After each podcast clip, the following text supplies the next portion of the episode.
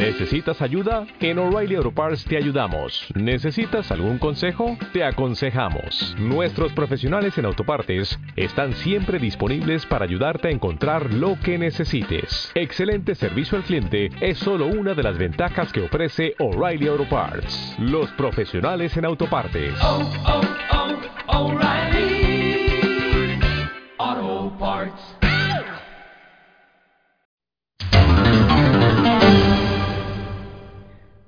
Bienvenidos a la unidad didáctica 2 del módulo de Fundamentos Psicopedagógicos de la Educación Superior. En esta oportunidad hablaremos sobre los fundamentos psicopedagógicos y educación superior.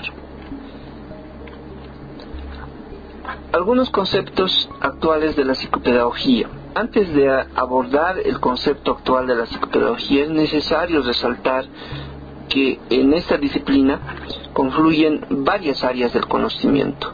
Hablamos de la orientación educativa, la educación especial, la didáctica y la psicología de la educación.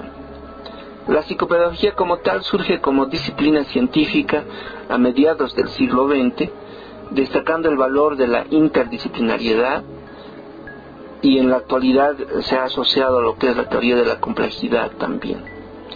Y es muy notoria la fusión de saberes y experiencias tanto de la educación y de la psicología y ciertamente una definición aceptada es que la psicopedagogía es una disciplina que estudia la naturaleza y los procesos del aprendizaje humano, formal y no formal, contextualizados y sus alteraciones.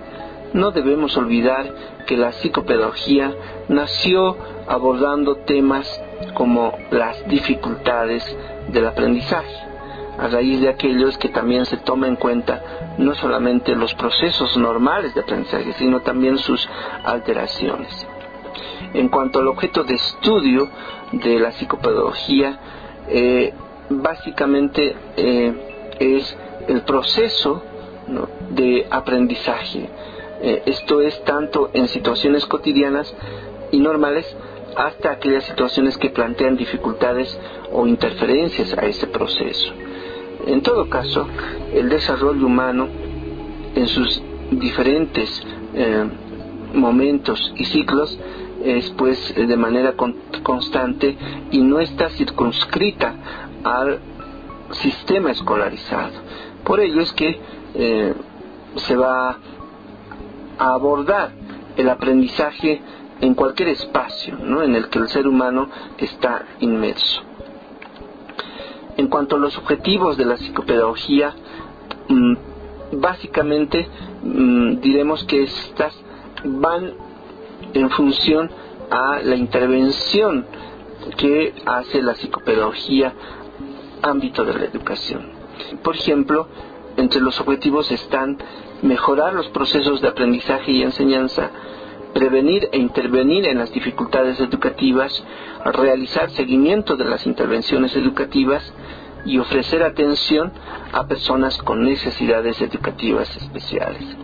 En cuanto a los fines de la psicopedagogía, podemos destacar los siguientes. Aplicar los conocimientos psicológicos a procesos educativos, proporcionar elementos para la comprensión integral del estudiante, permitir el conocimiento de las diferencias individuales, suministrar principios fundamentales para el proceso educativo. Asimismo, en cuanto a métodos de estudio de la psicopedagogía, se identifican las que se utilizan tanto en la psicología como en la pedagogía y están adscritas a los enfoques de investigación, esto es, a la investigación cuantitativa y a la investigación cualitativa. Si nos vamos a referir a la investigación cuantitativa, eh, diremos que su forma de recolección de datos será a través de pruebas estandarizadas y si es un experimento a través de la observación de los cambios fisiológicos que nos permitirán posteriormente el análisis estadístico. En cuanto a lo que es la investigación cualitativa, esta implica la interpretación de los datos no numéricos y a partir de las mismas eh, sacar nuestras conclusiones. Con respecto a las tendencias actuales en cuanto a psicopedagogía se refiere, debemos decir que la misma está en función a la concepción del aprendizaje humano. Y ciertamente el aprendizaje humano ha sido abordado desde las diferentes corrientes psicológicas como el conductismo, el cognitivismo, la teoría del procesamiento de la información, en sus diferentes momentos históricos. En la actualidad, en cuanto a psicopedagogía se refiere, se están abordando todos los conocimientos de la neurociencia. Se habla en consecuencia de una neuroeducación, de una neuropedagogía y de la neurodidáctica.